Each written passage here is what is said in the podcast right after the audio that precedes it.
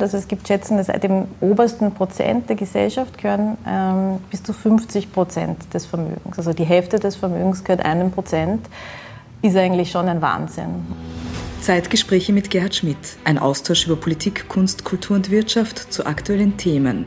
Zeit für Gespräche, Zeit für Antworten auf Augenhöhe. Meine sehr geehrten Damen und Herren, herzlich willkommen zu dieser Ausgabe der Zeitgespräche wieder hier aus der Wiener Orania wie ich an dieser Stelle traditionellerweise immer sage, dem Herzstück oder Flaggschiff der österreichischen Volksbildung. Ich habe heute eine sehr, sehr spannende Gesprächspartnerin, die äh, an der Schnittstelle äh, Social Media und Journalismus äh, Großartiges leistet.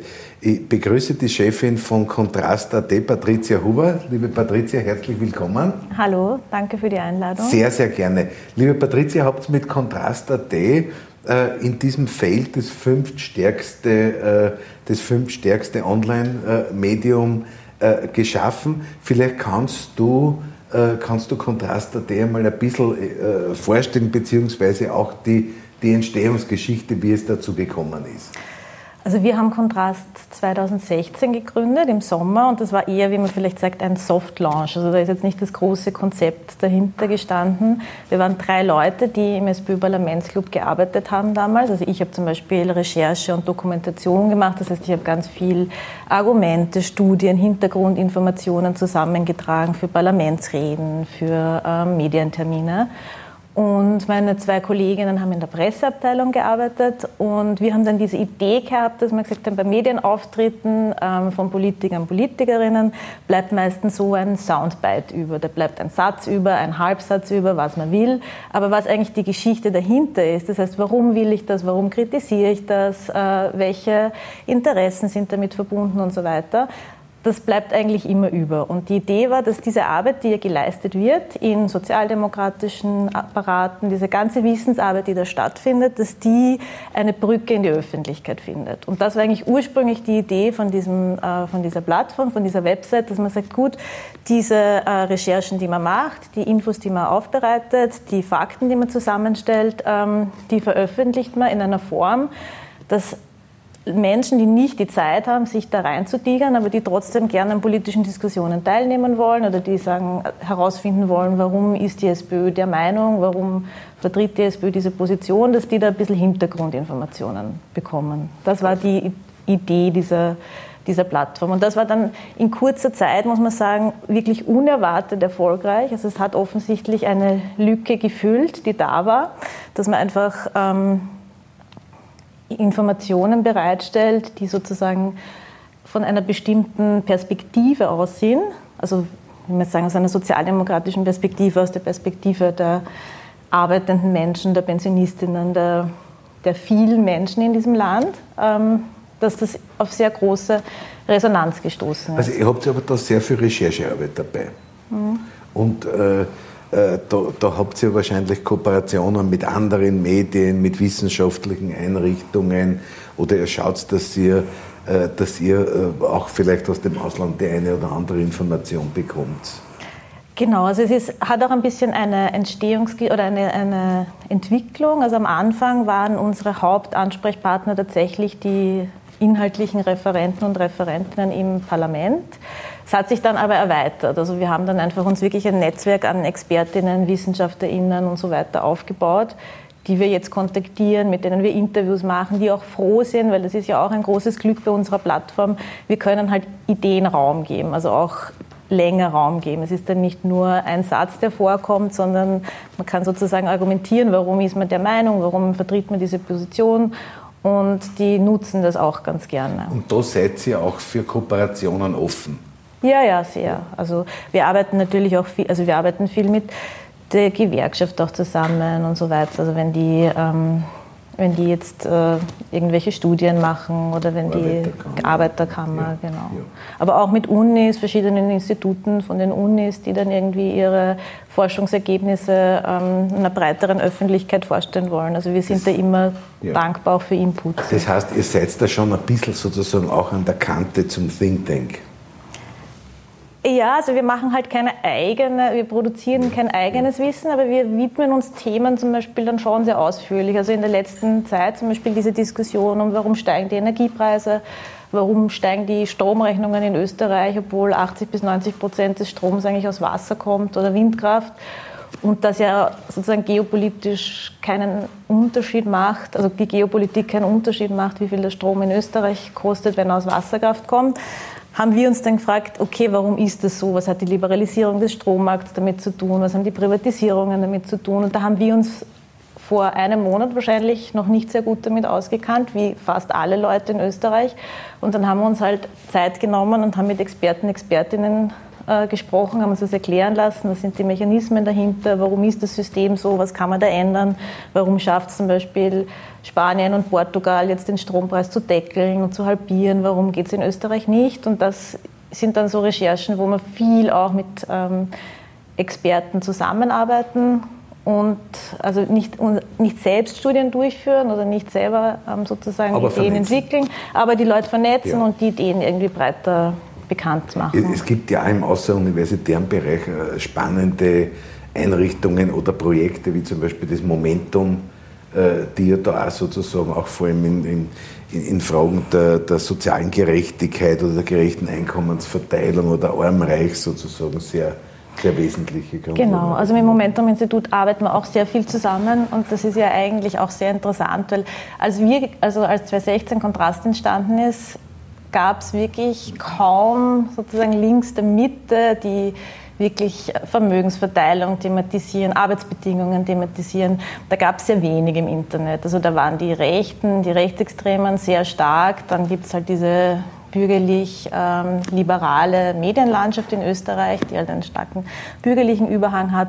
Aber sozusagen in dem Feld ähm, das links davon ist, da gab es sehr wenig. Und da, da, da, hat man ja den Eindruck, dass es ja eine wirkliche bürgerlich-konservative, liberale Übermacht in der, in der Medienlandschaft gibt, die natürlich auch sozusagen die, äh, die, die, die Ergebnisse und die Recherchearbeiten über, äh, überdecken.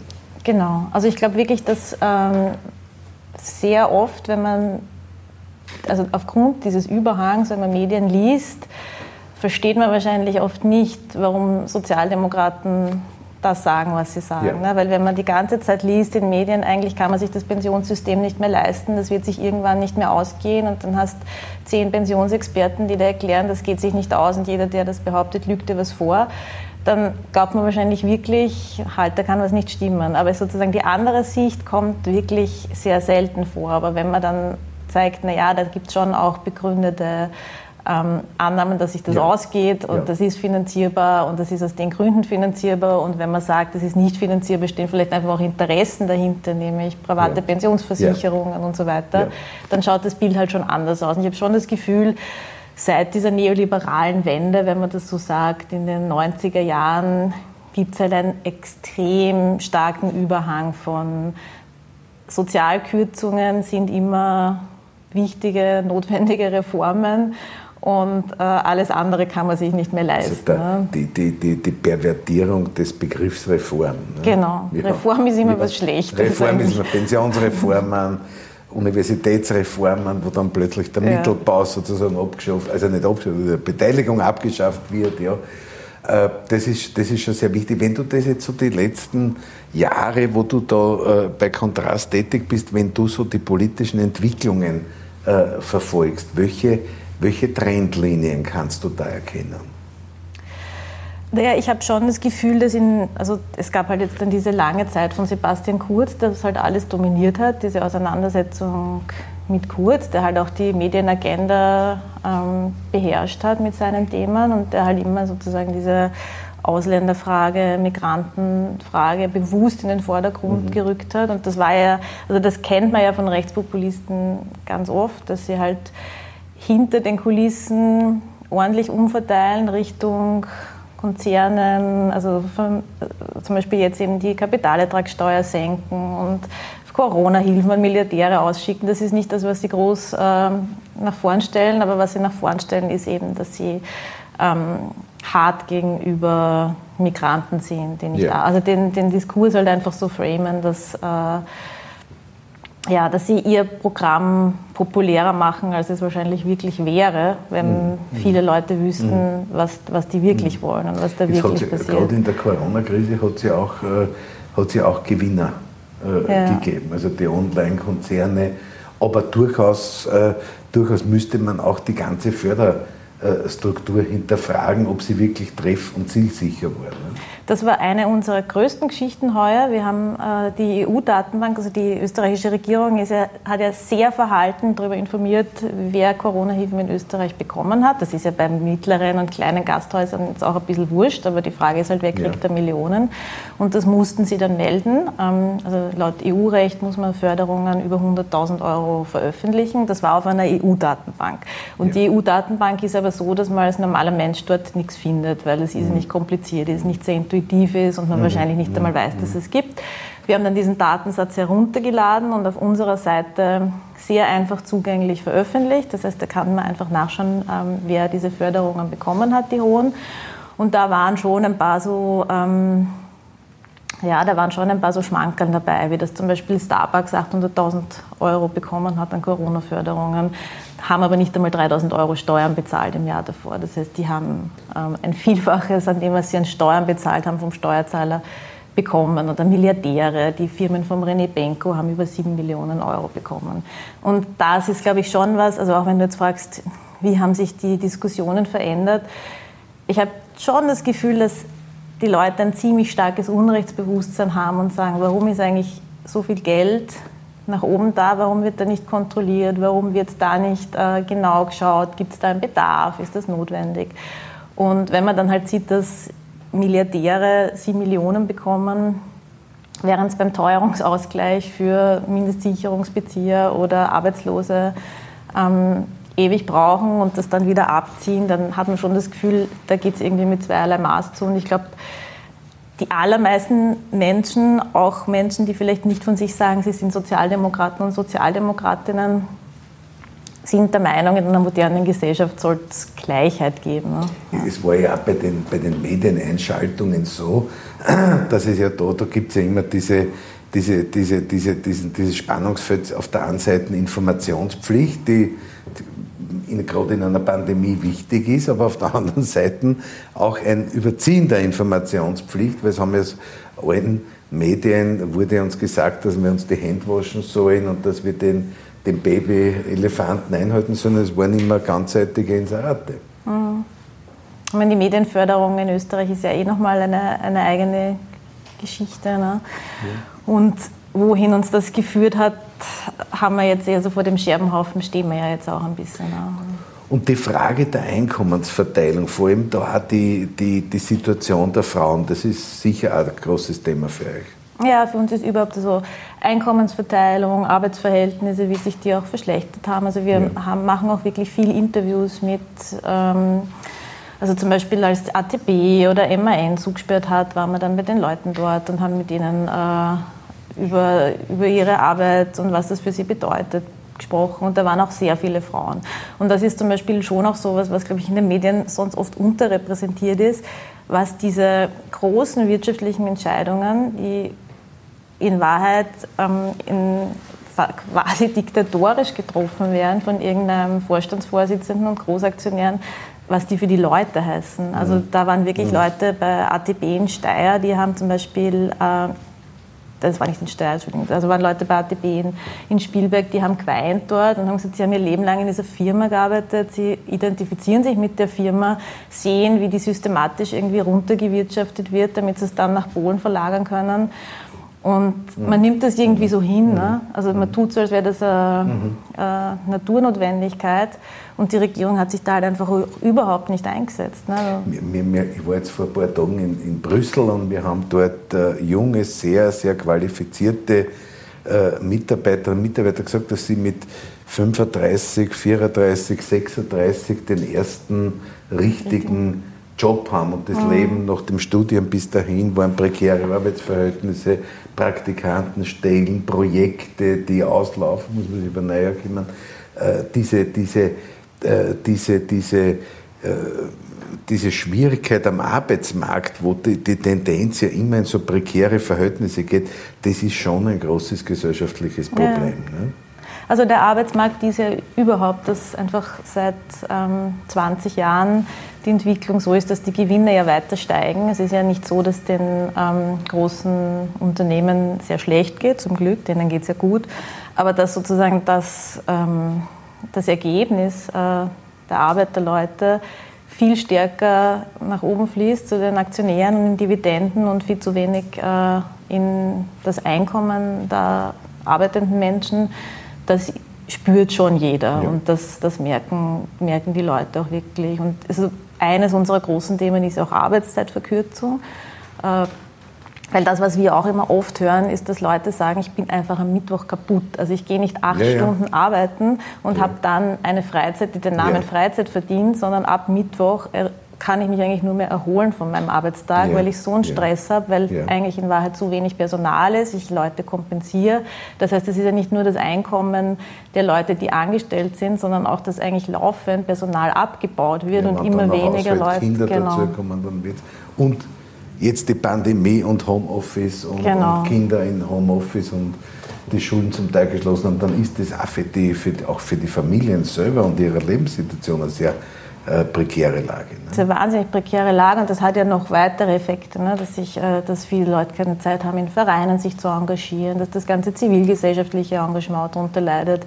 Wenn das ganze Leben Arbeit ist und die Zeit, die ich nicht in der Arbeit bin, bin ich eigentlich geschlaucht von der Arbeit und muss mich irgendwie erholen, dass ich am ja, nächsten ja. Tag wieder ja. arbeitsfähig bin. Jetzt hast du natürlich, du hast es vorhin angesprochen, du hast dir diese, diese Einkommensverteilung angeschaut. Äh, man hat den Eindruck und manche, manche Wissenschaftler weisen auch darauf hin, äh, die Schere geht doch wieder jetzt auseinander. Ne?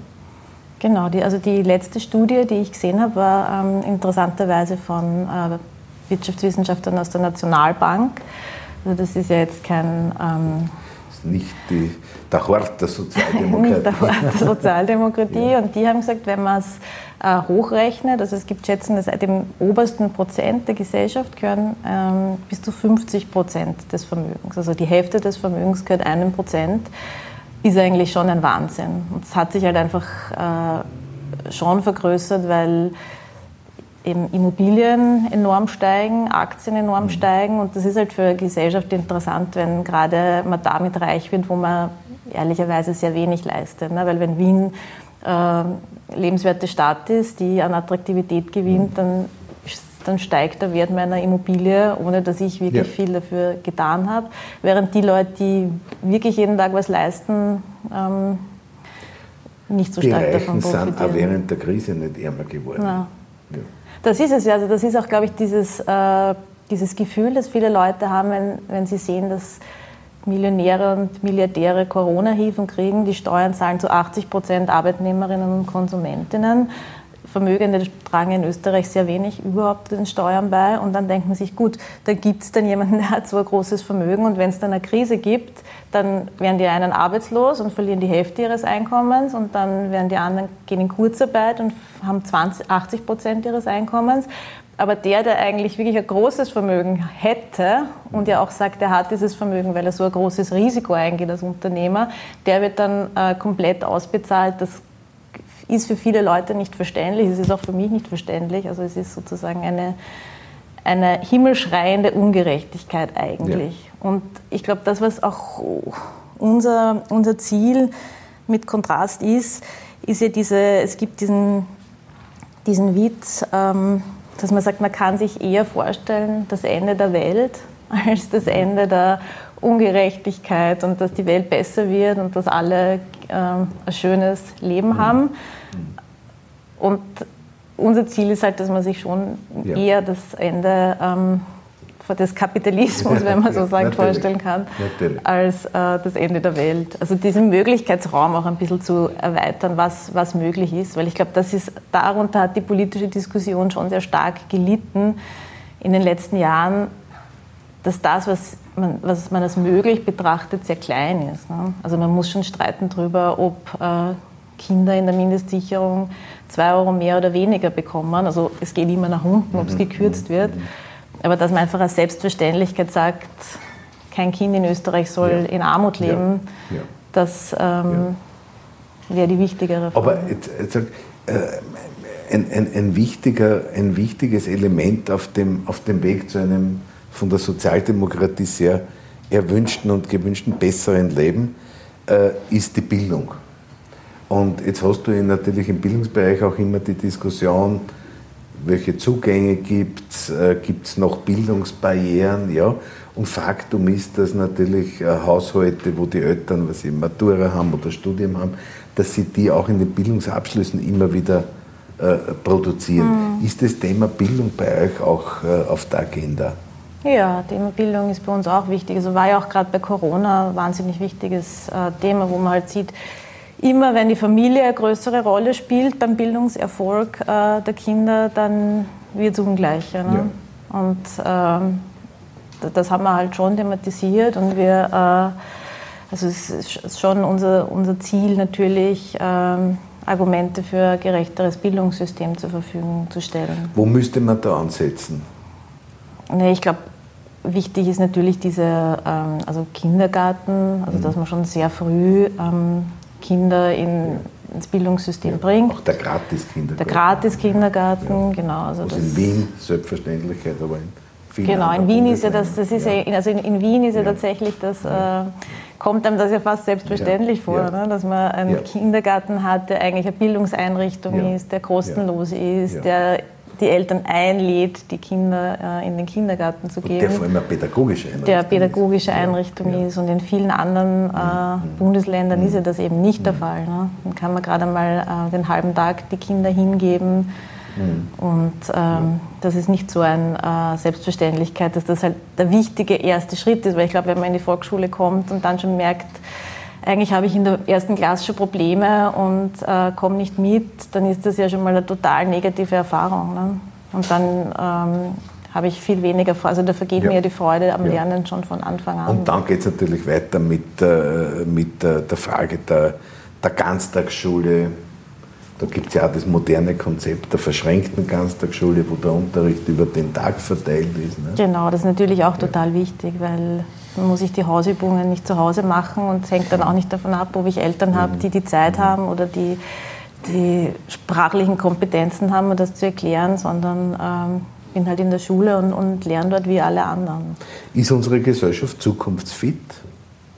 Auch wenn wir auf neue Jobs denken, wenn wir denken, wie man, wie man sozusagen die, die Klimaproblematik sozusagen auch in die Mitte der Gesellschaft hineinbringt, sind wir sind wir da fit? Das Problem ist, glaube ich, dass viele Lösungen, die die Sozialdemokratie anbieten wird, die eben in Richtung mehr Gleichheit gehen würden mhm. und die Potenziale für alle entfalten und äh, alle fördern, unabhängig vom Bildungshintergrund, dass das Österreich in Wahrheit viel zukunftsfitter machen wird, auch aus einer, sagen wir mal, wirtschaftlichen Logik heraus. Mhm. Und dass ganz viel von diesem Verstaubten, wo es darum auch geht, dass sich Eliten irgendwie reproduzieren oder dass mhm. Interessen mhm. gewahrt werden, äh, dass das uns eher hemmt. Also ich glaube, dass das auch zum Beispiel bei Klima ist. Also wenn man mhm. sich anschaut, wer mhm. ist mhm. eigentlich der harte Kern derer, die die Klimawende ähm, behindern, ist das oft die Wirtschaftskammer, ist das oft der Wirtschaftsbund, also sind das so Besitzstandware irgendwie. Bauern. Die, die Bauern, genau, ja. die wissen, sie können nicht mehr lang, aber solange es geht, wollen sie noch ja, irgendwie ihren Teil vom Kuchen möglichst behalten. Und wenn das wegfallen würde, glaube ich, dann, ähm, dann wird schon viel mehr gehen. Welche Themen, glaubst du, werden in den nächsten 15 Jahren sozusagen die, die bestimmenden Themen der Politik sein? Ich glaube, dass Vermögensverteilung äh, und die Verteilung von sozusagen, wie viel kriegt äh, die, wie viel kriegen die arbeitenden Menschen an dem, mhm. was erwirtschaftet wird mhm. und wie viel die, ähm, die Vermögenden, die Aktionären, dass das ein sehr großes Thema sein wird. Also ich glaube, diese Zeit von Shareholder Value und totale Privatisierung und Liberalisierung, die ist vorbei. Ich glaube, man hat einfach jetzt, man sieht jetzt in der Energiekrise, man sieht es in anderen Städten, wo das passiert ist ja auch, dass die Privatisierungen wieder rückgängig machen, weil bestimmte Formen der Grundversorgung einfach nicht nach der Profitlogik funktionieren können. Da hat auch dann letztlich ja niemand was davon. In den letzten Jahren, der Wien hat einmal diese Untersuchung gemacht, in den letzten Jahren sind in den europäischen Metropolen über 700 äh, Privatisierungen mhm. sozusagen rekommunalisiert worden. Mhm. Also ich glaube, dass diesen, diesen Trend ja. wird schon weitergeben, dass man einfach wieder sieht, es gibt bestimmte Leistungen, sind einfach öffentliche ja.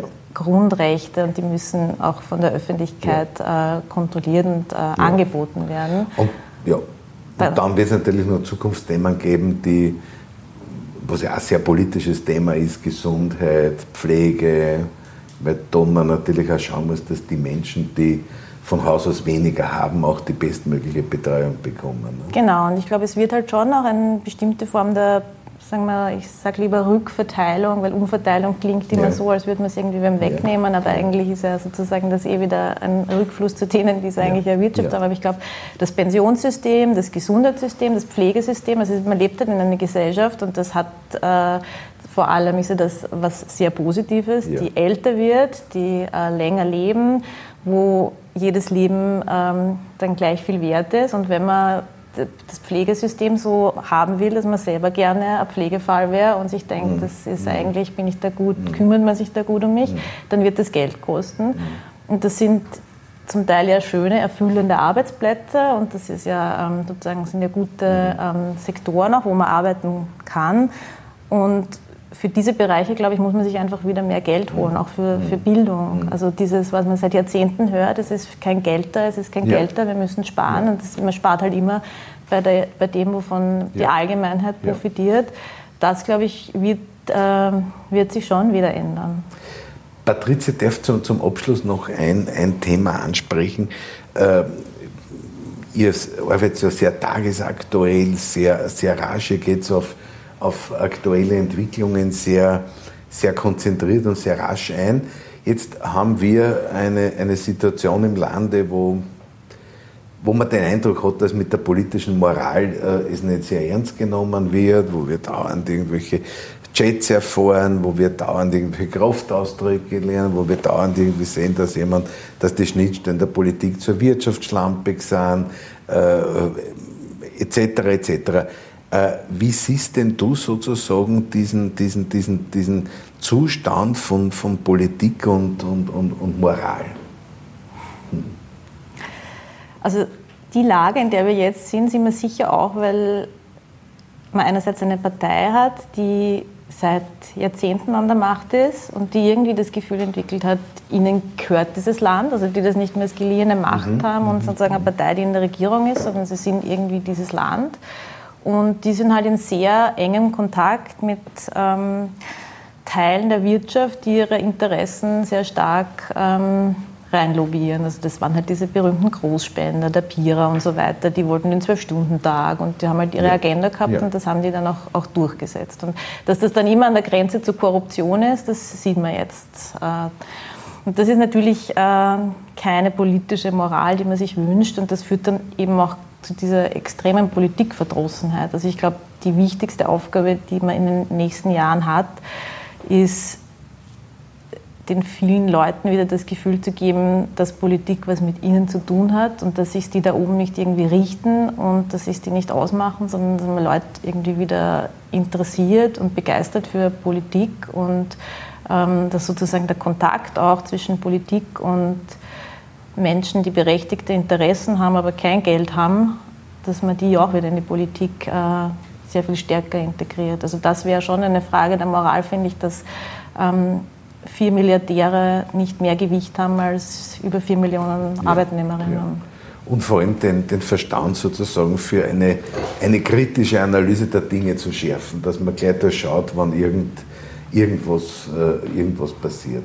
Wir treten als Bundesbildung natürlich für mehr politische Bildung ein, wir treten für stärkere politische eigene Gegenstände, Unterrichtsprinzip, Erwachsenenbildung und so weiter.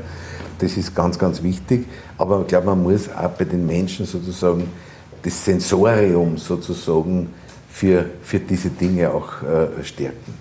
Ich glaube, das rede ich jetzt zwar gegen meine Sache als Social Media, äh, also Wieso? mit einem Schwergewicht Social Media, aber ich glaube, dass tatsächlich eines der wichtigsten Sachen ist, dass Leute miteinander diskutieren, ja. dass es irgendwo Räume gibt. Das waren halt früher Parteien, können vielleicht wieder Parteien sein, wo Leute sich austauschen politisch, ausstreiten, dass das nicht alles auf Social Media stattfindet, wo man sich kurz aufregt ähm, und das hier nicht polarisiert funktioniert, sondern ähm, dass man sozusagen sich ein politisches Bewusstsein in der Diskussion schärft. Und dass ja, auch lieber, aber ist nicht Social Media auch sozusagen schon so ein Instrument des Diskurses?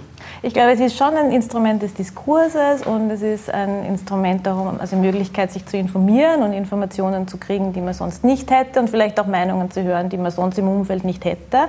Aber es hat eine stark polarisierende Funktion auch. Also man sieht es ja zum Beispiel bei Corona. Also ja.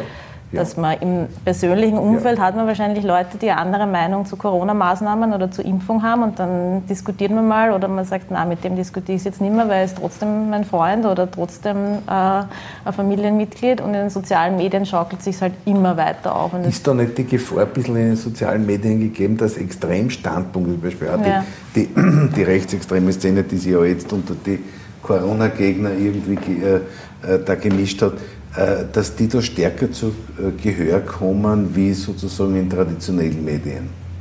Würde ich schon sagen. Also die ja. traditionellen Medien haben natürlich auch diese, ähm, diese diesen Schwachpunkt, dass ja. sie sich stürzen auf ähm, ja. Extreme, also mehr beim Haider gesehen oder jetzt auch beim Kurz gesehen, die lieben dann natürlich auch so Figuren, die polarisieren. Aber das ist nicht die einzige Logik. Aber ja. in den sozialen Medien ja. ist ja tatsächlich auch aufgrund der Algorithmen und wie das alles funktioniert, die einzige ja. Logik die Aufregung und ähm, die Polarisierung.